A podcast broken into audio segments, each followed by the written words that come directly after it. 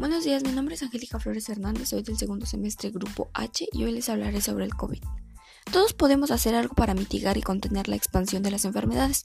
En este caso se trata del coronavirus. Apareció en China en diciembre pasado y provoca una enfermedad que se ha extendido por el mundo y fue declarada pandemia global por la Organización Mundial de Salud. Se transmite de una persona infectada a otra a través de gotas de saliva expulsadas al toser y estornudar, al estrechar la mano, al tocar un objeto o superficie contaminada por el virus.